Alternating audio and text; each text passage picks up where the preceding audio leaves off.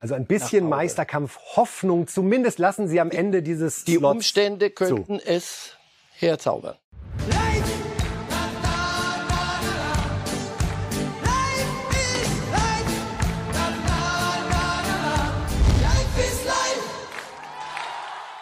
Herzlich willkommen bei Reif ist live. Ja, was ist das für ein Rückrundenstart? Die Bayern verlieren nach Führung.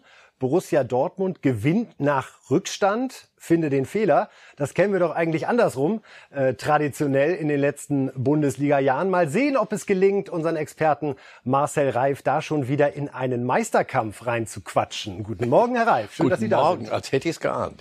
Als hätten Sie es geahnt. Ja, lassen Sie uns direkt mit dem BVB loslegen. Wir haben es einfach mal bescheiden als BVB-Wunder bezeichnet, weil 0 zu 2 nach 24 Minuten in Dortmund und am Ende Äh, in drei, Frankfurt. In Frankfurt, Entschuldigung. Und am Ende 3 zu 2. Wie ist das möglich? Naja, indem sie ihren Job machen und, und sich nicht auf den Rücken legen und sagen, okay, dann war es das heute wieder mal nicht. Denn so sah das mal eine Zeit lang aus, bis, zu, bis zur Halbzeit und danach.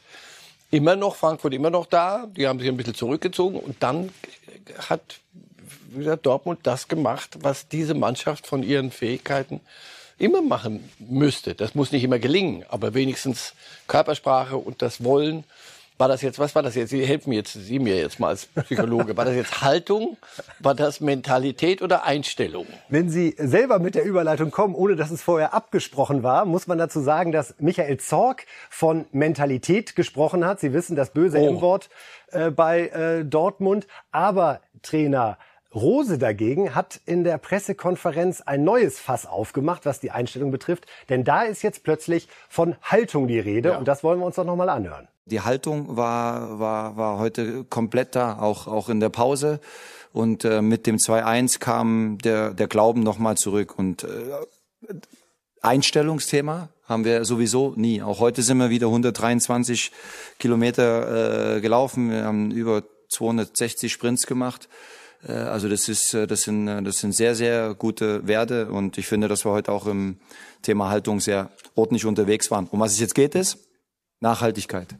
Wir haben heute das Spiel gewonnen. Das sollte uns was geben, weil wir es ja auch auf eine besondere Art und Weise gewonnen haben, wenn du 0-2 zurücklegst. Und jetzt bin ich als Trainer natürlich auch gespannt, ähm, wie nehmen wir das mit in die nächsten Wochen, weil da warten schwere Aufgaben gegen Mannschaften direkt hinter uns. Ja, soweit BVB-Trainer Rose. Bevor wir auf die kommenden Wochen schauen, Herr Reif, lassen Sie uns noch mal bei dieser Formulierung Haltung bleiben. Habe ich ehrlich gesagt, glaube ich, im deutschen Fußball noch nie gehört, dass ein Trainer eigentlich das Thema Einstellung und Mentalität über Haltung jetzt überträgt. Kann man sich da wirklich vorstellen, dass der Psychologe gesagt hat, wir brauchen da ein anderes Wort, das nicht so verbrannt ist? Rose, mach jetzt mal die Haltung. Ich glaube, er, er, er selber ist. Das, das war, hat er nicht erst gestern benutzt, schon von, äh, vor, der, vor der Winterpause auch schon mal, als, als der Mentalität immer so hochwaberte. Und das ist ja das M-Wort, das du im Dortmund nie benutzen darfst. Es sei denn, sie kriegen gerade wieder eine irgendwo gezogen. Und Hat Schalke fast abgelöst, ne? Ist so. als Unwort. Und dann kam er mit der Haltung um sich. Dann dachte ich, pass auf, jetzt muss jetzt mal in Ruhe, jetzt, warte, jetzt muss ich mal in Ruhe nachdenken, wo sind die Unterschiede? Da geht, da geht's wirklich um Nuancen. Das ist Semantik in ihrer, in ihrer höchsten Form. Aber wirklich geht's um Nuancen. Einstellung habe ich jetzt verstanden. Da meint er, sind die bereit zu laufen? Sind sie bereit zu sprinten? So, was ist aber, wenn's, wenn man hinten liegt? Und also das ist ja gelungen gestern mit 0 zu 2. Absolut. Was ist, wenn man hinten liegt und wenn es mal nicht so alles glatt läuft, dass sie rennen wollen und dass sie nicht sagen, ach, das ist uns alles wurscht, das kaufe ich mir ab. Also gut, damit haben wir Einstellung weg. Mentalität, Zorg, ist wieder doch selber reingetappt. Oder weil man gewonnen hat. Dann kann man gern wieder mal von Mentalität sprechen. Nein, ich glaube, ich, ich weiß, was er meint. Was mich so ein bisschen wundert, ist, er sagt, ich bin als Trainer jetzt auch mal gespannt, wie es jetzt weitergeht. Hm, da denke ich doch, als Trainer solltest du, musst du aber dafür sorgen, dass es jetzt genau so weitergeht und aus dem was machen. Also, ihr wollt den Meisterkampf wieder ausrufen. Na, Soweit auf bin keinen ich Fall. Es war nur eine Vorlage oder ein Ich, guck Vorschlag. mir, ich habe die nur gesehen gestern und habe gesehen, wie die am Ende. Und in Frankfurt, das musst du erst mal machen, weil die, die gehen da, die legen sich nie hin. Ähm, das war gut, das war richtig gut. Und das war das, was du allerdings auch von, von einem, der, sag mal, Bayern Jäger, aber zumindest der da oben Platz zwei haben will und, und da, damit auch durch die Welt marschiert, das musst du dann aber auch mal abliefern. Und zwar nachhaltig, ja. Also Haltung heißt wenn man mal hinten liegt und wenn die Dinge nicht so laufen wie Ding, sollte man so wie der Kollege Haaland mit den Dingen umgehen. Die Zähne zeigen. Du hast gestern so ein paar Szenen gehabt mit so Gegenspielern. ja, da, da, da das passte ja auch wunderbar. Und das war, da dachte ich, wenn das gut geht, wenn die beiden das Spiel auf dem Platz überleben, da, da wundere ich mich. Aber das sind so eine Typen, das ist Haltung, glaube ich. Jetzt habe ich es, jetzt möglicherweise habe ich es verstanden. Bei Gelegenheit kommen wir wieder mit Mentalität, dann ärgern wir sie wieder. Jetzt sind sie gestern mit Haltung gut gelaufen. Äh, Rosa hat zum einen die Haltung angesprochen, zum anderen die Nachhaltigkeit. Und das wollen wir nutzen, um einmal auf die nächsten Spiele von Borussia Dortmund zu schauen. Und dann wird einem klar, was er mit der Nachhaltigkeit meint. Denn die nächsten Wochen werden doch dann sehr, sehr klar zeigen, wie es beim BVB gerade wirklich aussieht und wie nachhaltig die Haltung ist, um es vielleicht dann so nochmal zusammenzuführen. Es geht jetzt gegen Freiburg, äh, dann Pokal bei St. Pauli, dem aktuellen Spitzenreiter der zweiten Liga, wo dann direkt wieder ein Pott auch auf dem Spiel steht. Hoffenheim, Leverkusen, Union. Das ist so ganz grob die Tabelle mhm. drei bis sieben, die da jetzt so äh, hingespielt wird in nächster Zeit. Kommt jetzt vielleicht gerade recht, nachdem es dieses Erlebnis bei der Eintracht gegeben hat? Wobei, wenn wir, wenn wir zurückgucken, wo, wo haben Sie denn Haltung vermissen lassen? Das war ja eher bei Spielen, wo du dachtest, äh, das können wir abhaken. Äh, das hier ist so ein Programm, da denke ich mal, da wird, musst, musst du sie nicht wecken und nochmal erinnern an Haltung, sondern ich glaube, das wird sich von selber ergeben. Auch, auch fußballerisch wenn es so gegen Leverkusen geht, die werden sich gegenseitig wieder zu einem 5 zu 4 hoch, hochschaukeln und unser einer hat seinen Spaß dran. Ähm, aber so St. Pauli und Freiburg, das ist so, gegen die musst du Steine kloppen, aber die sehen, guckst du auf die Tabelle, denkst du, okay, das, die müssen. Das hilft ehrlich gesagt, um in Sachen Haltung und Mentalität da richtig in dieses Spiel zu gehen. Ab, ganz sicher, denke ich, weil, also nochmal, Platz vier ist das Minimum. Alle, und das drohte ja auch ein bisschen in Gefahr zu geraten. Platz vier ist das Minimum, dann musst du aber Konkurrenten wie, ja, Freiburg ist einer. Wir können die Tabelle noch mal kurz ja. dazu holen, während wir da auf die BVB Gegner in den nächsten Wochen gucken. Ja, da sehen wir es nochmal, wer da alles da. dabei ist. Alle dabei. Hoffenheim ist dabei, Freiburg, Freiburg ist dabei, Leverkusen und Union. Union. Also es ist Platz drei bis Platz sechs plus Platz eins der zweiten Liga im Pokal. So. Was wäre da Ihr, ja, weiß ich nicht, Ihr Punkteplan, damit man eventuell wieder von einem Meisterkampf reden kann? Muss man dafür? Ich dachte, ich dachte, wir hätten es. Nein, ich merke schon. Also muss man dafür in Sicherheit alle, wiegen und dann nochmal Haltung zeigen. Muss man dafür alle gewinnen? Da muss man alle gewinnen und die Bayern müssen ähm, weiter mit solchen Unbillen äh, umgehen, wie auch immer. Ja, also da, da fehlt mir noch der, der Glaube. Lassen, geben Sie mir zwei, drei Wochen und wenn dann alles äh, so gegenläufig gelaufen ist, dann können wir, können wir nochmal drüber reden. Aber nochmal, jetzt sind sechs Punkte. Das ist doch, ist doch, ist doch nicht das Ende der, der Welt. Wenn Bayern was liegen lässt, ist doch das Credo das Große. Wenn Bayern was liegen lässt, haben sie getan, musst du da sein und das aufheben. Gestern bei Halbzeit dachte ich, die Bayern lachen, die kommen schon wieder vor, vor Lachen nicht in Schlaf die, am Wochenende. Weil was soll man denn noch machen? So, jetzt hat's mal gerappelt, jetzt sind es nur sechs Punkte. Bayern, was man hört, die Aufstellung nächste Woche. Vertiefen wir gleich noch im nächsten Punkt, wenn wir über die Breite reden. Nachhaltig, wenn Sie Ihr Ding machen, können wir über, über Ziele reden. Aber nochmal, das Ziel ist mindestens Platz vier und das, da, da tummelt sich ein bisschen da hinten. Das, wir haben es ja gerade gesehen an der Tabelle. Da darfst du nicht, nicht, wenn du da nachlässt. Kann sein, dass wir dann Anfang Februar hier ganz andere Themen haben. Übrigens, es war das erste Mal seit dem 18. Januar 2020, dass Dortmund einen Zwei-Tore-Rückstand gedreht hat. Es war das erste Bundesligaspiel von Haaland der damals knackig drei Tore serviert hat. Gestern hat er nicht getroffen und aber auch großen Wert gehabt wichtig. in der Schlussphase. Ja, ja, aber auch das ist wichtig, dass er nicht trifft und komischerweise trotzdem äh, der, der Spielbetrieb nicht eingestellt wird. Das kann man nur wirklich nicht behaupten von der Schlussphase der Dortmunder. Da haben sie es in den letzten 20 Minuten dann noch gedreht zum 3 zu 2 Sieg in Frankfurt. Ja, bei den Bayern, da lief es genau andersherum gegen Gladbach. Wir haben es gerade schon einmal angesprochen. Erst Führung durch Lewandowski. Und jetzt schauen wir mal auf die beiden Gegentore, äh, die dann das Spiel nochmal haben kippen lassen. Hier die unglücklichen Abwehraktionen von Süle und Kimmich zunächst und Neuhaus trifft dann zum 1 zu 0 und dann die Ecke und Kopfballleiner gegen Pavard setzt er sich da durch. Die eine Frage, die man stellen muss, Herr Reif, bei Gegentoren, die fallen, wenn Neuer nicht drinsteht, hätte der einen, zwei oder keinen gehalten? Schuld bei, bei Ulreich sehe ich überhaupt nicht. Der hat gestern der hat sehr äh, gut gespielt. Der hat ihn doch ein, ein, ein Ding geholt, das musst du nicht halten. Das war neuerartig. Also nee, nee, nee, das hier ist das erste Tor, ist absurd verteidigt, also überhaupt nicht verteidigt. Und da lag es nicht daran, dass da draußen 16- und 17-Jährige auf der Bank saßen, sondern da waren schon die Herren Süle und, und Kimmich dabei. Na. Allerdings nach langer Pause hätten die gespielt, wenn alle fit gewesen, also alle gesund gewesen wären. Weiß ich nicht. Gerade auch bei dem ersten Tor hat Nagelsmann so einen kleinen Gruß Richtung Süle hinterher noch äh, losgeworden, weil er sagte, ja, die Flanke war gar nicht sonderlich gefährlich, geht genau auf unseren Spieler, Klammer auf Süle, Klammer zu. Wir wollen ihn mit der Hacke klären. Ich weiß auch nicht genau warum. Also er hing weniger an dem Kimmich, nennen wir es mal Querschläger, der dann plötzlich noch entstand, sondern eigentlich an der ersten Abwehrsituation. Ja, da. und auch der, der junge Tillmann ist da nicht hinterhergegangen. Also das war so ein Tor, wenn du sowas kriegst, wie gehst du als Trainer an die Decke, weil da, da rutscht nicht einer irgendwie durch, sondern das war so eine, so eine konzertierte Unaktion der, der, der Bayern-Abwehr. Ja, und dann kriegst du eins, na ja, okay, das, das kann ja mal passieren, und dann äh, Kopfball, immer Pavard, wo er da steht, irgendeiner, und der Pavard ist ja keiner der 17-Jährigen, wenn ich nicht irre. So, da kommt eine, eine Ecke rein und du Leiber, der, der wirklich keiner der allergrößten Kopfballspieler ist und auch nicht gefürchtet als solcher, setzt sich da so einen halben Meter ab und, und kann den da reinköpfen. Also, und dann dachtest du ja immer noch, jetzt müsste es, es müsste eigentlich doch noch gehen, weil sie hatten ja ihre Phasen, die Bayern nach dem, bis zum 1-0 und kurz danach hatten sie sehr gut im Griff. Lewandowski, Pfosten und Latte. Aber es hat nicht gereicht. Es war ein Bayern-Spiel ohne 13. Das ist natürlich sowohl im Vorfeld als auch im Nachgang sehr thematisiert worden, was das da für eine Mannschaft und vor allen Dingen auch eine Bank war, die gegen Gladbach zur Verfügung stand. Trainer Nagelsmann hat sich zu dem Thema so geäußert.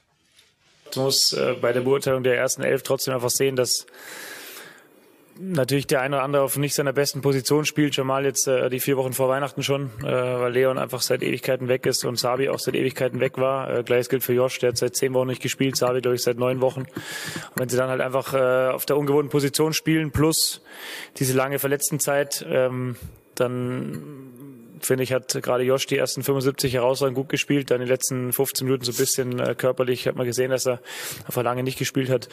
Aber insgesamt finde ich, was wir deutlich besser gemacht haben als im Pokal, ist, dass wir mehr Tiefe angespielt haben, aber immer noch zu wenig. Es wäre noch in sehr vielen Situationen mehr gegangen ja, deutlich besser gemacht als im Pokal. Das ist vielleicht das Tröstliche nach der 0 zu 5 Klatsche, Herr Reif, in der letzten Pokalrunde. Diesmal nur ein 1 zu 2 gegen die Gladbacher. Ähm, das Thema Personal hat nicht nur Nagelsmann thematisiert, sondern auch Gladbach-Trainer Hütter hat sich so seine Gedanken sowohl zur Bayern-Aufstellung als auch zum Spiel seiner Mannschaft gemacht. Ja, zuerst äh, natürlich sehr, sehr erfreulich, dass wir heute in diesem Spiel drei Punkte mitnehmen konnten. Ähm, Klarerweise wissen wir auch, dass äh, der FC Bayern heute sicher nicht in der Bestbesetzung angetreten ist, auch was sie nachlegen konnten, trotz allem, ähm, was für mich auch sehr, sehr wichtig nach fünf sieglosen Spielen heute hier zu voll zu punkten, äh, sicherlich überraschend auch, aber ich möchte trotzdem meiner Mannschaft zu einer äh, Leistung gratulieren, die über 90 Minuten versucht hat, dagegen zu halten und äh, das Spiel nach 0-1 noch gedreht hat, tut uns in der Situation sicherlich sehr, sehr gut. Ich finde, dass die Mannschaft grundsätzlich über 90 Minuten kompakt versucht hat, hier zu agieren. Dass wir hier nicht alles verteidigen können, ist die eine Sache. Auf der anderen Seite war ein bisschen Unvermögen dabei, vielleicht von Bayern äh, ungewöhnlich äh, viele Schüsse übers Tor und äh, Jan Sommer, den wir gebraucht haben, war er da und deswegen deswegen ähm, ja, muss man sich bei allen bedanken, dass wir heute hier gewonnen haben.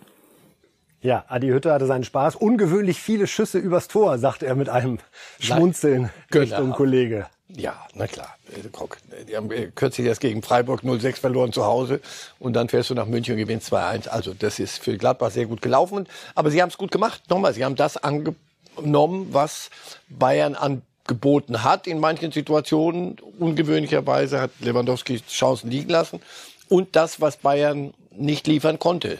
Äh, die Bilanz der Gladbacher gegen Bayern in dieser Saison lässt einen ja als Gladbach-Fan wahrscheinlich verzweifelt zurück, weil man denkt, wir spielen zum Angst Auftakt unentschieden, schlagen sie dann im Pokal 5-0, gewinnen jetzt in München mit 2 zu 1. Wir blenden es hier nochmal ein. Aber gleichzeitig fühlt sich die Saison immer noch größtenteils sehr frustrierend an. Wie ist das zu erklären, dass es dann so eine Mannschaft gibt? Die Gladbacher sind ja die, die wirklich am häufigsten in den letzten Jahren gegen Bayern gewinnen konnten, denen das dann so liegt in dieser kompakten Außenseiterrolle da so viel mehr abzurufen als in vielen anderen Spielen? Ich kann das auch nicht mehr hören. Angstgegner.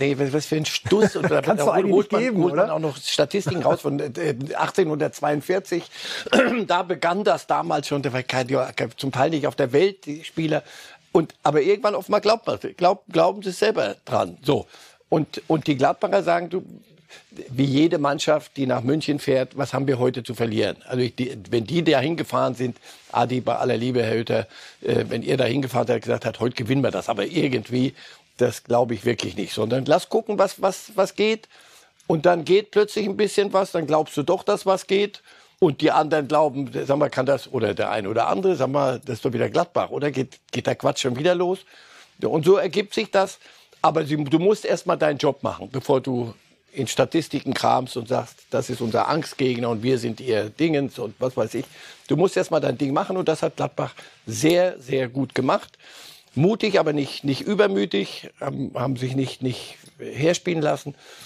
Und Norma, das, was Hütter sagt, das ist ja auch richtig. Äh, Das war nicht der FC Bayern auf Position und individuell, mannschaftstaktisch und individualtaktisch. Nicht so, glaube ich, so Trotzdem heißt das. Wie, schreiben uns ja auch die Bayern so ein paar Fragezeichen in dieser bisherigen Saison auf die Stirn. Es gab eine Niederlage in Augsburg, es gab eine Heimniederlage gegen Frankfurt, es gab jetzt die Heimniederlage gegen Gladbach, dazwischen dieses 0 zu 5 im Pokal gegen Gladbach. Haben Sie bei dieser Niederlage jetzt am Freitag irgendwas Elementares entdecken können, wo Sie sagen, oh, das funktioniert bei Bayern wirklich noch nicht so, wie es müsste, damit man zum Beispiel die Champions League gewinnen kann? Oder ist ganz viel von diesem Spiel für Sie unter dem besonderen Vorzeichen mit 13 Ausfällen abzuhaken? Fast alles.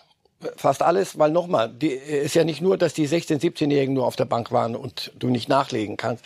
Du hast auch einen Süle, der, der nicht fit, hast du ja gesehen, nicht, nicht komplett fit ist, ein Kimmich, der nicht fit sein kann, Position spielt. Das, was Nagelsmann nicht, nicht als Ausrede benutzt, sondern der hat ja ganz kühl dargestellt. Sabitzer hat lange nicht gespielt, spielt dann wieder auf einer Position, die er, die er links nie in der spielt. So. Und dann fehlt natürlich ein Kimmich im Mittelfeld. Dann hast du Roca und, und äh, Musiala. Und wir möchten doch, dass das unser lieber Musiala ist und das neue Wunderkind. Die zwei sollen dann also das, das Ding richten. Gegen einen Gegner, wie gesagt, der nicht sagt, oh, um Gottes Willen, wir fahren nach München, da kriegen wir, guck, dass wir nicht sechs Stück kriegen. Keine Zuschauer im Stadion, möglicherweise nimmt das Dinge noch ein kommen- bisschen was von der. Furcht. Also, dennoch hätten sie es auch in Unentschieden wäre nicht ganz unverdient gewesen, glaube ich. Welche dieser Niederlagen hat Sie am meisten überrascht, wenn Sie Augsburg, Frankfurt und Gladbach In Augsburg, da waren sie schlecht. Gegen Frankfurt da sagten die Nagelsmann doch auch, da haben wir verloren und kein Mensch weiß eigentlich wie- wieso, weil sie überlegen waren und die Chance, dass, dass solche Abende gibt. Das 0-5 ist, ist genauso wie gestern, musst du aus der Wertung nehmen. Beim Skispringen gibt es die beste und die schlechteste Wertung, muss ich mal raus.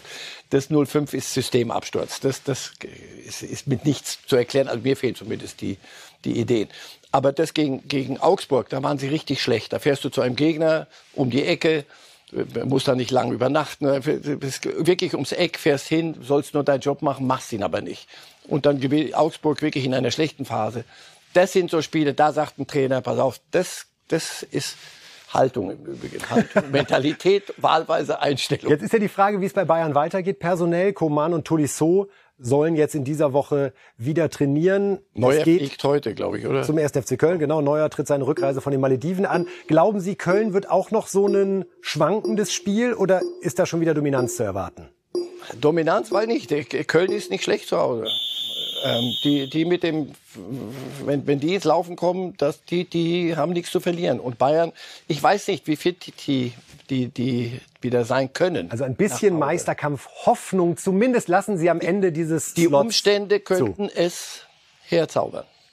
Wir werden genau drauf schauen, was da am kommenden Wochenende dann am 19. Spieltag in der Bundesliga passiert, werden jetzt mal ein bisschen international und gucken da zuerst nach Spanien, denn äh, Barcelona hat gespielt und wir wollen uns äh, die Tore ansehen vom 1 zu 1 bei Granada. Da trifft zunächst De Jong für Barcelona zur Führung, dann rote Karte für Gavi, also Barcelona in Unterzahl. Und das ist die Szene gewesen, die dazu geführt hat. 18 Jahre alt, glaube ich, ist der Arme. Und da der Ausgleich, der umjubelte durch Puertas für die Heimmannschaft. Und insofern ein 1 zu 1. Mit einem Sieg hätte Barcelona, Herr Reif, tatsächlich auf die Champions League Plätze springen können. Bei allem Gewürge und Gegurke, was wir so aus der Distanz im Gesamteindruck bei Barcelona wahrnehmen. Zumindest Platz 4 scheint wieder in Reichweite zu sein. Das können sich die Fans zumindest hoffnungsmäßig ausrechnen für den Verlauf dieser Saison. Ich glaube ja, ich glaube, dass Xavi da seinen Job macht und, und die Spieler folgen ihm. Und er muss da erstmal wirklich wieder eine Struktur reinkriegen. Und mal irgendwann müssen sie auch mal zur Ruhe kommen. Wer kommt, wer bleibt, wer geht, wen will er nicht mehr, wen will er. Das ist alles so. Das ist jetzt wirklich ein Umbruch, der ist dramatisch. Aber die, die Liga äh, Spanien, das, das ist ähnlich wie bei uns. Da gibt es schon Unterschiede zwischen denen, die, die ganz oben und danach gibt es ein Loch. Es, es ist nach Real ist äh, freies, freies, freier Tanz. Da kann jeder mal. Und deswegen sind sie noch drin. Und wir schauen nämlich genau jetzt auf Real Madrid und den 4 zu 1 Sieg gegen Valencia, den es an diesem Spieltag gegeben hat. Äh, spektakuläre Tore, zwei Doppelpacks. Hier ist Kollege Benzema, zeigt, wo ein Elber hin muss. Ne? So ist es. Oben genau links, da. dann wunderbar Vinicius Junior mit dem 2 zu 0 für Real. Der trifft auch zum 3 zu 0. Den hätten wir beide auch noch gemacht. Ja. Anschlusstreffer durch Guedes. Aber Real hatte dann noch nicht genug. Und es war nochmal, Altmeister klingt so despektierlich, Benzema. Der Mann, der bei Real Madrid gerade zeigt, dass man Lewandowski zumindest kurzfristig nicht unbedingt braucht, Herr Reif. Ich weiß, Sie sind ein großer Fan von ihm. Auch Haaland, auch Haaland braucht man im Moment noch nicht so Ganz, 17 ganz Saisontore hat er jetzt und ist die Nummer eins in der spanischen Liga. Nicht, nicht so lange her. Ich war, da war ich in Bernabeu privat mit meinen Söhnen und da hat man ihn ausgepfiffen. Also das, das eigene Publikum hat ihn bei der Auswechslung ausgepfiffen. Das glaube ich zwei, drei Jahre her. Richtig böse. Also er war, das, und du sahst ihm an, ein totunglücklicher Junge. Und jetzt, gestern, zwei Minuten vor Schluss, Ancelotti gibt ihm dann die Bühne, gab's Standing Ovations und ja, das ist kein, das ist auch kein äh, Altmeister, das ist kein Auslaufmodell. Der ist äh, was 31, glaube ich. Also das geht noch ein bisschen. Deswegen, das ist ja der, jedes Tor, das der so schießt, gibt den Dortmundern mehr Hoffnung, dass Haaland noch eine Saison dranhängt beim BVB und die Ehrenrunde läuft. Aber es macht Spaß, Real zuzugucken. Ich habe mir gestern ein bisschen was von dem Spiel angeguckt. Das macht Spaß, den zuzugucken. Und, und hier der erfahrene Benzema und da der ganz junge Vinicius Junior, das scheint ja auch da, ich sag mal, pädagogisch zu funktionieren, Ab, wie genau. die ganz Jungen an die Hand genommen werden. So, weil Vinicius Junior war ja das, das unerfüllte Versprechen seit, weiß ich nicht, seit zwei, drei Jahren und, und da kam nichts. Jetzt siehst du, wie der so von dem Herbergsvater geführt wird. Er muss allerdings, wenn er, wenn, wenn Benzema freisteht, muss er dann schon rüberspielen. Wenn er das nicht macht, gehen die Augenbrauen hoch. Aber ansonsten, wie die miteinander umgehen, wie die sich über Tore freuen. Und dann hast du Modric dazwischen, groß, und dann hast du hinten wieder einen Jungen und da einen Also das ist schon eine, eine sehr, sehr gute Mannschaft. Alaba spielt wirklich ein klasse Innenverteidiger. Äh, sowas von ruhig, von Ramos spricht kein Mensch mehr. Das nee, nee, Real habe ich auch was Champions League angeht. Das muss man als Österreicher erstmal hinkriegen, eine spanische Legende wie Ramos innerhalb eines halben Jahres letztendlich, ja. wir wollen nicht sagen vergessen zu lassen, aber zumindest keine Wehmut auszulösen. Mensch, wie schade, dass der gegangen ist. Also großer Respekt. Die merken wir uns mal. Großer Respekt für David Alaba und natürlich auch äh, Toni Kroos, wie es da gerade bei Real läuft. Ja, jetzt gucken wir nach England. Da äh, ist ein Pokalwochenende aktuell mittendrin. Und ähm, Chelsea hat im Pokal gespielt gegen den Fünftligisten Chesterfield. Und hier kommt der Beitrag dazu. FA Cup. Chelsea lädt Fünftligisten FC Chesterfield an die Stamford Bridge. Werner, Hudson O'Doy, Lukaku und Christensen sorgen in Halbzeit 1 für klare Verhältnisse. Hakim Ziyech kann nachlegen. Chesterfields Anhänger sollten aber auch noch auf ihre Kosten kommen. Denn das Tor des Abends gehört dem Gast. Grenzenloser Jubel der mitgereisten Nordengländer. So hatten am Ende alle etwas zu feiern. Na wunderbar, mehr kann man doch nicht erwarten. Selbst diejenigen, die ein 1 zu 5 kassiert haben, Herr Reif, im großen Jubel. Was mir da nochmal klar geworden ist, in England gibt es diese Regel, dass der Klassentiefere automatisch Heimrecht genießt. Nicht, jetzt muss da so ein Fünftligist äh, bei Chelsea antreten, aber ich meine, das ist doch, das, das, das, Mutter, das Fairplay, Mutterland des Fußballs, alles, was wir da hören. Und so ein simples Ding kriegen die nicht hin, da nochmal zu, aber Tradition wahrscheinlich. Und ne? sie spielen auch an Weihnachten. Also von daher, du, du denkst immer, Mensch, Leute, ehrlich, äh, das ist doch Unsinn. Fünftligist muss da an die Stamford Bridge und, und wird dann da zer, zerfleddert. Ja, aber also gut, pass auf, den Engländern, die haben es erfunden, die, die, haben das Runde erfunden, denen können wir keine Ratschläge geben. Den Kopf schütteln dürfen wir still vor uns hin und und trotzdem ja. hatten die Chesterfield-Jungs äh, sowohl auf der Tribüne... den Ball, der hat ein Tor, ich habe ein Tor geschossen in Chelsea. Mehr gibt's in diesem Wahrscheinlich Leben bedeutet ihm das sogar mehr, als wenn es ein 1 zu 5 zu Hause gewesen wäre. Glaub, ja, wahrscheinlich. Und, und, ob Chesterfield das Ding zu Hause ganz anders gerockt hätte, also, wer weiß es. Wir werden die Antwort nie bekommen. Äh, Man City äh, hingegen musste reisen äh, zum Viertligisten Swindon und hat es geschafft, das können wir vorwegnehmen, aber wir wollen uns auch da den Beitrag einmal anschauen. Gündoan, genial. Im FA Cup gegen Viertligist Swindon Town verwandelt der Man City Star diesen Freistoß. Perfekt getroffen. Die Mauer steht aber nicht so gut. Saisontor Nummer 5 für Gündoan und das zwischenzeitliche 3 zu 0.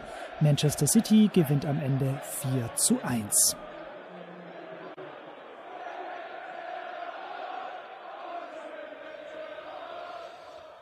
Ja, Gündogan trifft, Herr Reif. Ein schönes Ding. Ne? Jetzt mal Mauer hin oder her. Da kann man immer sagen, 20 Zentimeter zur Seite wäre korrekt gestellt gewesen. Aber den Blick zu haben und den Ball dann so präzise an der Seite rumzuschlänzen, Beckham, Basler, fällt mir da so ein bisschen in den 90ern an, die es ähnlich mal angegangen sind.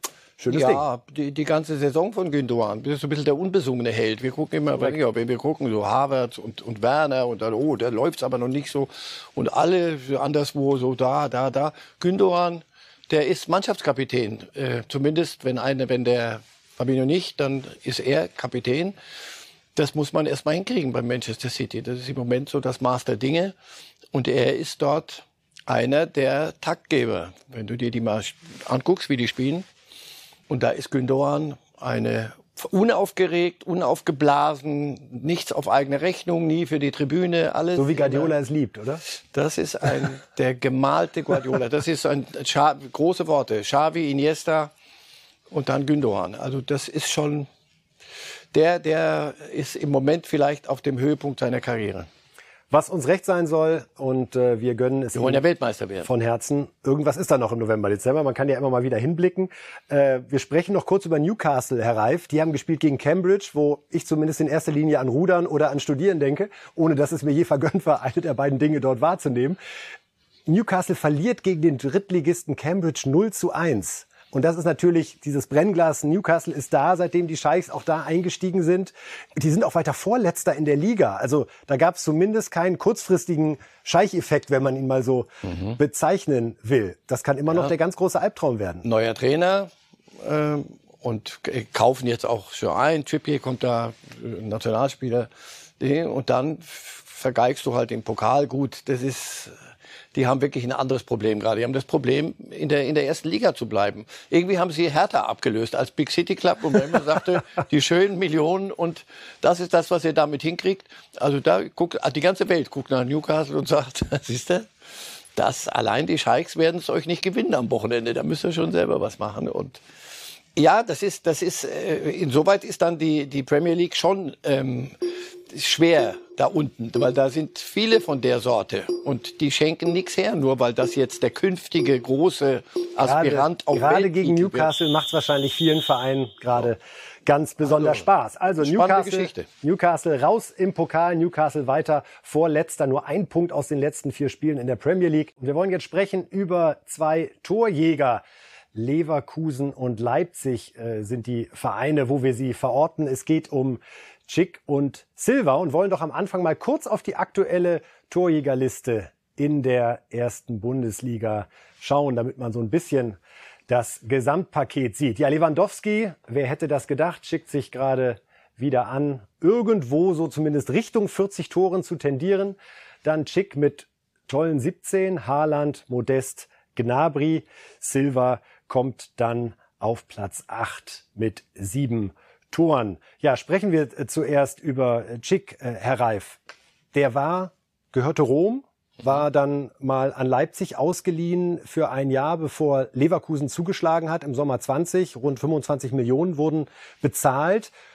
Und der kommt jetzt richtig ins Rollen. Ja, der ist ja nicht neu auf der Bühne. Der ist ja, ist ja auch keine 18 mehr. Aber der hatte immer so, hatte der. der, der Europameisterschaft, erinnern wir uns, macht irre Tore, ist Stammspiel Nationalmannschaft, macht Riesenspiele.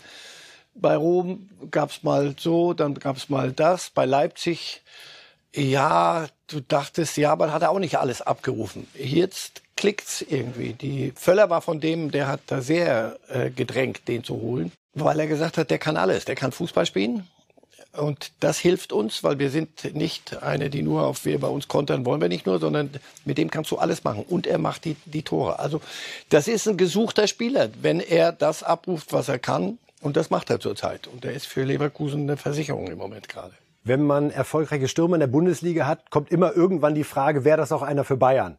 Unabhängig davon, wie es mit Lewandowski weitergeht, von seiner Qualität, hat er auch das Zeug zum Bayern-Stammspieler oder wäre er klassisch einer, der ab und zu mal dazu stößt. Als, aber als Nummer eins dann. Also ja, ohne Lewandowski oder ohne Lewandowski, oder ohne Lewandowski, ja. weil sonst brauchen wir nicht weiterreden. Ich glaube ja, ich glaube, dass er eine nochmal, wenn er das abruft, was er kann, nachhaltig, dann ist er einer, mit dem du mit dem du Fußball spielen kannst. Haaland zum Beispiel, frage ich mich, ob das bei Bayern funktionieren würde, wenn du immer auf eine Abwehr zu, zu rennst. Mit ihm kannst du viele Dinge machen. Wenn du ihn beobachtest mal im Spiel, der hält lange Bälle fest, festhalten. Meine Schwiegermutter sagt, wie dürfen die Bälle festhalten jetzt? Macht Bälle fest. Solange sie nicht Box sagen, ist alles so, okay. Genau, der macht Bälle in der Box fest, in der Box fest und und ist aber auch dann wieder ein typischer Daseiner. Also wenn da irgendwo was abprallt, ist der, ist der da. Also der hat ein großes Spektrum. Ja, das wäre einer den könnten Bayern genauso brauchen. Schick hat getroffen jetzt beim 2-2 gegen Union. Leverkusen ist da vorne auch in diesem Kampf um die Champions League Plätze mit drin. Wir haben gesehen demnächst auch das Spiel gegen Dortmund. Ja, bei Silva, der in Frankfurt großartig aufgetrumpft hat und dann mit entsprechenden Erwartungen natürlich in Leipzig gelandet war, hat jetzt äh, zwei Tore erzielt beim 4 zu 1 gegen Mainz und äh, sein Trainer Tedesco hat ihn hinterher eingeordnet. Ja, wir erwarten wie von jedem Spieler, dass er, dass er arbeitet, ne? Und Tore, die kommen dann oder, oder eben nicht, aber ein Stürmer, ja, ich weiß, der wird an Toren gemessen, aber eben nicht von uns. Ne? Es wäre zu einfach. Er hat heute viele Bälle festgemacht, hat, auch wenn er angespielt wurde, ähm, war ein guter Wandspieler. Ja, er hat mit zwei, drei Kontakten Bälle festgemacht, hat die Mannschaft nachrücken lassen, hat gut gepresst, wie in der Elfmetersituation oder die Situation zur roten Karte. Und er hat natürlich auch gute Mitspieler, die, die ihn heute ja auch sehr gut bedient haben. Ich glaube, Christo kam rein, hat drei Assists gegeben. Also es ist ja nicht immer nur der wichtig, der Tore macht. Mich freut es natürlich für, für André. Ja, fünf Tore in den letzten sechs Spielen von Silva, nachdem das ein sehr holpriger Beginn war. Passt der möglicherweise zu Tedesco besser als vorher zu March oder ist das eine Eingewöhnungsphase, die viele Spieler brauchen, bevor sie bei einem neuen Verein dann so richtig zünden? Ja, naja, Tedesco ist ja nicht auf dem Platz, aber er lässt ein, ein etwas spielen, was mehr zu Silva passt. Der kam von Frankfurt, da gab's Kostic, Flanke, Silva. Kopf, Fuß, egal was. Das war ein relativ simples Ding, aber war sehr schwer zu verteidigen. So, und dann geht er nach, nach Leipzig und die spielen plötzlich ganz anders Fußball. Und er hat hattest das Gefühl, sag mal, der weiß gar nicht, wo er hier gelandet ist. Verloren auf dem Platz. Keine, hohe Bälle kamen nicht, andere Bälle kamen, mit, die, die er so nicht kannte. Ich glaube, dass er selber auch einen Schritt jetzt, und das war wichtig, dass er selber auch sagt, pass auf, wenn ich nur sage, warum spielt, holt halt Kostic und haut mir die Dinger wieder rein, dann wäre es schief gegangen. Da hätte auch ein Tedesco nicht, nicht alleine helfen können. Aber sie spielen jetzt einen etwas anderen Fußball als beim Marsch und er selber, glaube ich, hat auch einen, einen Schritt jetzt äh, zugemacht. Das sagt ja Tedesco auch verklausuliert.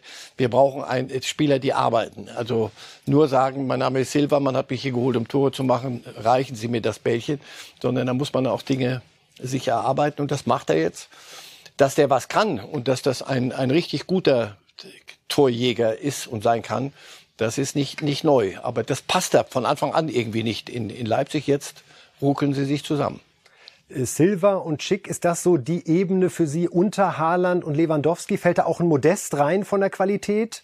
Ach, Modest, Modest ist so ein Sonderfall. Modest, Modest ist, hast du so das Gefühl, der, so wie Streich nur nach Freiburg passt, passt Modest nur nach Köln und da muss, muss alles so funktionieren. Das ist ein Stimmungsspieler. Aber natürlich ist das ein Ochse, der, wenn, wenn der seine, seine Wucht ähm, einbringen kann, weil es im Kopf funktioniert. Ich glaube, der hat ja mehr gegen sich selber gespielt als, als gegen Gegenspieler und das äh, jetzt mit, mit dem Trainer funktioniert das alles so. Aber ja, Modest ist ein eigener Fall, aber so, so Schick und, und äh, Silva, das sind die unter Lewandowski und, und Haaland. Weil wir gerade auch über Lewandowski gesprochen haben und der ja wieder auf Platz 1 der Torjägerliste steht, ist jetzt bekannt geworden, bei der FIFA-Wahl zum Weltfußballer sind die Top 3 Salah von Liverpool, Messi, ah, Messi ja, ja, und ja. Lewandowski.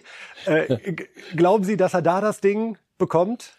Unser Robert? Ich, ich gebe ihn mittlerweile auf, weil ich die Kriterien nicht mehr nachvollziehen kann. Wenn es darum geht, was er in der letzten Saison gespielt hat und dieses Jahr, also das Kalenderjahr, letzte Kalenderjahr, dann, dann muss er es eigentlich kriegen. Salah ist im Moment wirklich in einer Überform und Messi ist halt Messi. Und wenn, wenn, wenn all den Kollegen, die da wieder wählen, nichts Besseres einfällt, dann wird es wieder Messi.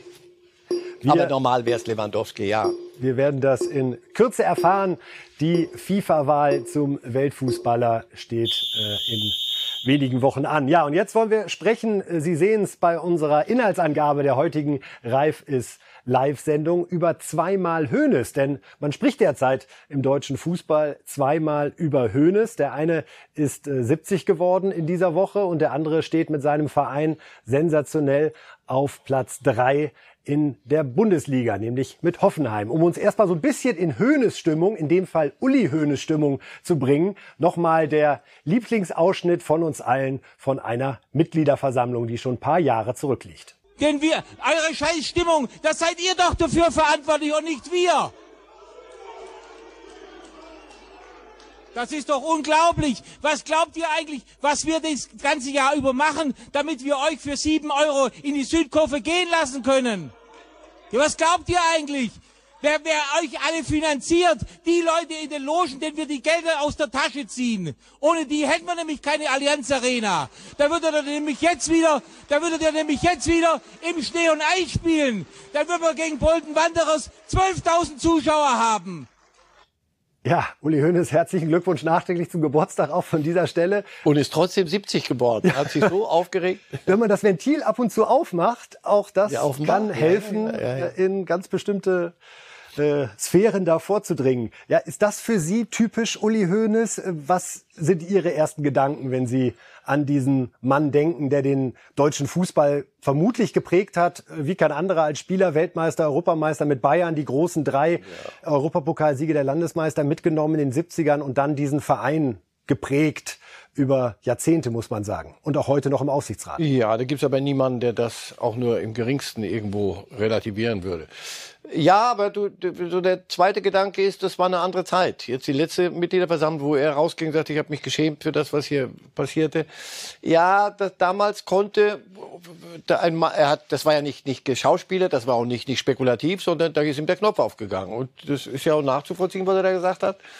Das konnte man damals so, konnte man mit einem mit einem Wort von oben oder mehreren Worten von oben, lauten Worten von oben, konnte man die Dinge klären. Heute musst du anders mit, mit Mitgliedern, glaube ich, umgehen und es ist ein anderer Ton.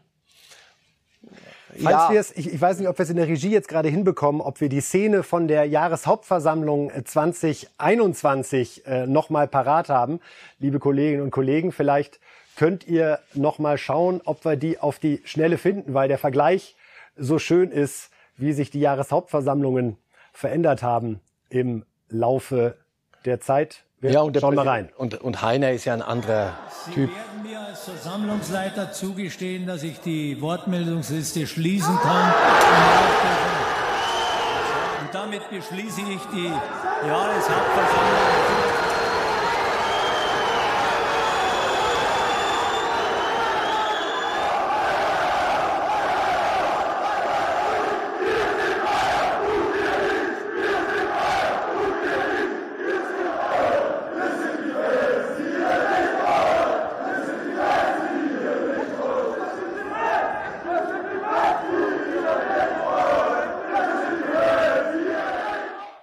Also zweimal Bayern Jahreshauptversammlung im Wandel der Zeit sozusagen. Es ist ja ein spannendes Gedankenexperiment. Wenn Kahn oder Heiner jetzt so Hönes-like da würde ihn kein Mensch abkaufen. Insofern, das ist unfair. Weil es nicht authentisch ist. Ja, und das wäre unfair jetzt, wenn wir den zweiten Gedankengang machen und sagen, wieso machen die nicht auch mal so wie, wie Hönes, zack, ein klares Wort.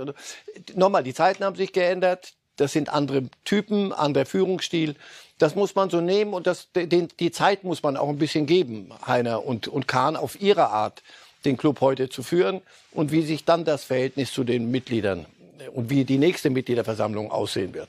Damals, zu der Zeit, war es noch so, dass sie himmelten ihre Höhnessens und, und Beckenbauers an und wenn die was gesagt haben, war das. Weil damals gab es ja auch ein bisschen Unruhe, weil einige Fans hatten bemängelt, dass in der Allianz Arena das. Ding ist zwar voll, aber es ist zu ruhig. Ja, und dann hat Hönes gesagt. Moment mal. Ja, und dann hat er gesagt, dann lass uns doch gehen wir jetzt Grünwalder und dann könnt ihr mal gucken, wie, wie, wie es da aussieht. Ja, das nochmal, auch die Verhältnisse, die Umstände haben sich geändert. Es ging um andere Themen. Ähm, das, das ist, las, lassen wir es mal so. Hoeneß war zu seiner Zeit ein, ein großer. In jedem Fall und diese beiden Ausschnitte der Jahreshauptversammlung werden uns sicherlich noch häufiger begegnen in den nächsten Jahren. Jetzt haben wir den Kontrast zum Neffen von Uli Hoeneß, nämlich Sebastian Hoeneß, ist ja der Sohn von Dieter Höhnes, dem Bruder von Uli Höhnes, der jetzt gerade mit Hoffenheim sich anschickt, Großes äh, zu schaffen. Äh, Marcel Reif hat ihn ja sogar als DFB-Pokalsieger-Tipp für dieses Jahr präsentiert. Und wie auf Bestellung äh, sind sie jetzt aktuell auf Platz drei der Bundesliga zu finden. Und Sebastian Höhnes hat sich geäußert zu diesem ja, herausragenden Rang aktuell. Es ist immer noch ein Moment, aber natürlich ist es ein Stück weit eine Bestätigung für einen äh, guten Weg, den man, den man eingeschlagen hat. Äh, da mache ich auch überhaupt keinen Hehl draus. Ähm, und, und, trotzdem können wir uns nichts kaufen für, für einen dritten Platz am, am 18. Spieltag. Aber wie ich es gerade schon gesagt habe, wir, wir sind jetzt gut rausgekommen. Wir wissen, dass wir jetzt wieder äh, ja, irgendwo ganz gut Fußball spielen, dass wir fit sind, ähm, dass wir, ähm, dass wir da, da weitermachen. Und das, das Gefühl, das, das ist gut und das nehmen wir mit. Dass es jetzt aufgrund der, der anderen Spiele so gelaufen ist, dass wir Dritter sind, ist, glaube ich, für Sie spannender als, als für mich. Ähm, für uns wird es jetzt wichtig sein zu wissen, dass wir ja wieder nächste Woche uns sehr, sehr gut vorbereiten müssen auf Union. Ja, so viel also von Sebastian Hoeneß. Wenn Sie die Höhnisse hier jetzt so erlebt haben, erkennen Sie in Sebastian Hoeneß irgendwas eigentlich von Uli und Dieter wieder oder wirkt er ein bisschen untypisch Hönes. Bisschen so untypisch, fast untypisch. Sehr, sehr, wobei die anderen auch erstmal Analyse auch gemacht haben und sich ein paar Gedanken gemacht haben, bevor sie gepoltert haben. Und auch Dieter konnte ja poltern. Ähm, also das wäre auch unfair zu sagen, das waren nur die Poltergeister. Komm, sonst führst du nicht äh, Hertha und, und Bayern auf diese Art. Nein, aber er ist ein, ein ich, ich mag das eine Art. Ich, und das, dass er ein guter Trainer ist. Ich meine, die in Hoffenheim, die mussten ja nicht nehmen, was da auf dem Krabbeltisch rumlag, sondern die haben sich das sehr gut überlegt, als sie ihn äh, genommen haben. Mit dem Namen und mit allem, was wir dann da, hier heute machen wir zwei Höhnisse und so. Diese, der, der Name ist ja nicht immer dann äh, den Weg ebnen. Aber den Job, wie er ihn macht und auch in schwereren Zeiten, vor, vor Winterpause, gab es auch von, von Dietmar Hopp gab es da schon so eine Ansage. Also Platz 6, das würde ich mir dann doch schon vorstellen können, nach all den Investitionen. So hat er zwar nicht gesagt, aber gemeint. So. Und er macht ihn, hat, ist da ruhig geblieben und bleibt jetzt auch ruhig. Und deswegen spielen, und er hat völlig recht, die spielen einen richtig guten Fußball und äh, laufen so ein bisschen unterm Radar im Schatten des Meisterkampfes und derer, die sich da oben. Bis jetzt. Ja, ja, bis, er sagt ja auch. So, den wirst du auch nicht locken. Der wird auch nicht randalieren. Der hat randaliert nicht bei schlechten Dingen und auch nicht bei, bei übermäßig guten gerade. Und das ist ein Trainertyp, mir, mir, mich beeindruckt er. Platz 11 war es in der ersten Saison, jetzt aktuell Platz 3. Insofern, wer weiß, vielleicht tatsächlich dann indirekt zweimal Hönes in der Champions League in der kommenden Saison, denn Uli Hoeneß ist ja als Aufsichtsrat auch beim FC Bayern noch mit am Start. Ja, wir brechen mit einer äh, Regel bei Reifes Live. Es geht hier eigentlich immer nur im Fußball, ist ja auch ein Fußballtalk. Insofern hat das in 190 Sendungen auch seine Berechtigung gehabt. Wir haben uns jetzt aber dazu entschieden, am Ende der Sendung noch mal kurz über den Fall äh, Djokovic äh, hier zu sprechen. Sie haben es alle mitbekommen in den letzten Tagen Darf er einreisen nach Australien oder nicht? Noch ist keine Entscheidung getroffen. Er sitzt im Quarantänehotel. Es ist nicht ganz klar zu durchschauen, inwieweit ihm äh, der Turnierveranstalter und die regionale Behörde offenbar die Erlaubnis erteilt hat, zumindest beim Turnier mitzuspielen. Aber die Einreisefragen wiederum liegen bei der Grenzbehörde. Sie sehen schon allein an dieser kurzen Einführung, der Fall ist verdammt kompliziert, hat aber im Prinzip, Herr Reif, die Weltpresse beherrscht in den letzten Tagen, weil die Welt hat mit Corona zu kämpfen und plötzlich gibt es einen Superstar, an dem jeder auf unterschiedliche Art und Weise sich gerade abarbeitet. Entweder sehr positiv, als zu sagen, da will, jeder hat das Recht, sich nicht impfen zu lassen. Insofern lasst ihn doch mitspielen. Andere aber, die selber gelitten haben unter den radikalen Maßnahmen der australischen Regierung in den letzten anderthalb Jahren, da war teilweise Militär äh, auf dem Platz. Viele Verwandte konnten sich nicht besuchen, weil selbst denen die Einreise nicht gestattet war. Die projizieren ihre Wut jetzt auf Djokovic, der so nonchalant sagt, hallo Australien, ich komme, da bin ich. Wie sind Ihre Gedanken zu der Entwicklung und dem ganzen Wirbel, die dieser Fall Djokovic ausgelöst hat? Uh, viel, viel Kopfschütteln und äh, bis, bis zu, jetzt habe ich keine Lust mehr, mich damit zu beschäftigen. Ähm, es gibt keine Impfpflicht. Und deswegen muss er sich nicht impfen lassen. Punkt. Das war genauso, wir haben hier über Joshua Kimmich immer wieder geredet. Er muss sich nicht impfen lassen. Kimmich ist aber ein Mannschaftsspieler. Hat auch hinterher selber gesagt, ich habe meine Mannschaft, meine Mannschaft im Stich gelassen.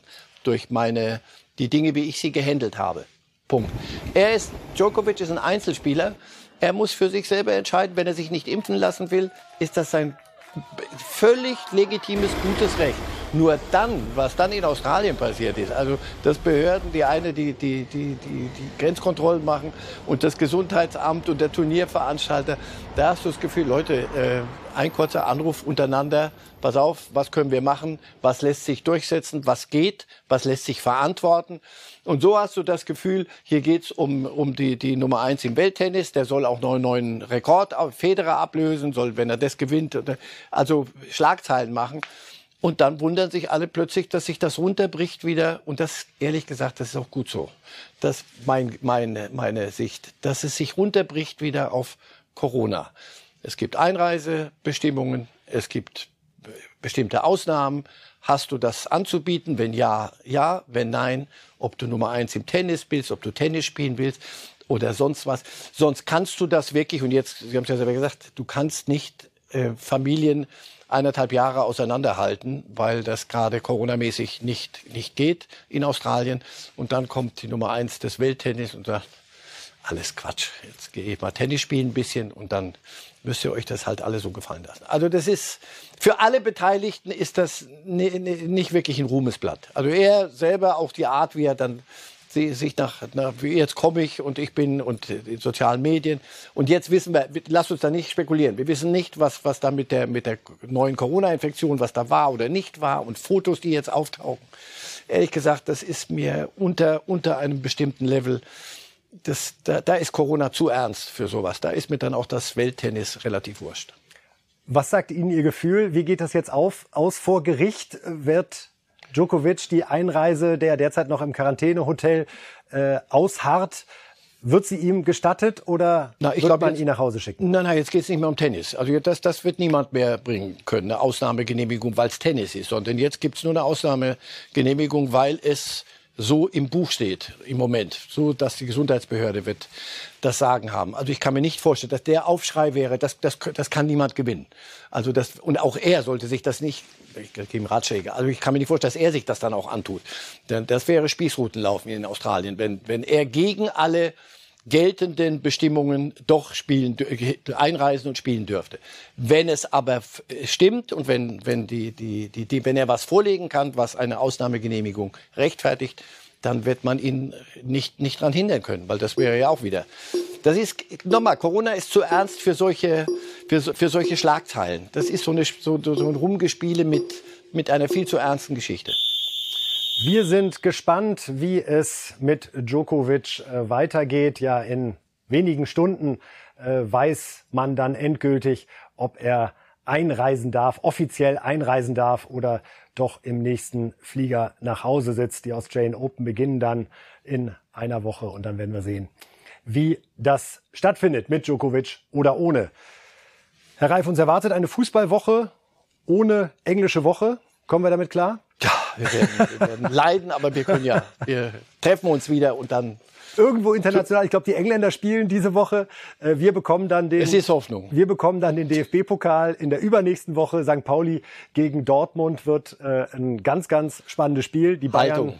Haltung ist da gefragt. Die Bayern können da noch mal durchatmen, denn äh, vielleicht Die passt es denen Problem gar nicht. so schlecht aktuell, zumindest was den Fitnesszustand der Spieler betrifft. Vielen Dank, Herr Reif, Gern. fürs äh, Kommen heute. Wir sehen uns an der Stelle wieder äh, am Freitag um 8 Uhr. Dann die nächste Sendung von äh, Reif ist live. Das war's von uns. Vielen Dank. Schönes Wochenende noch. Life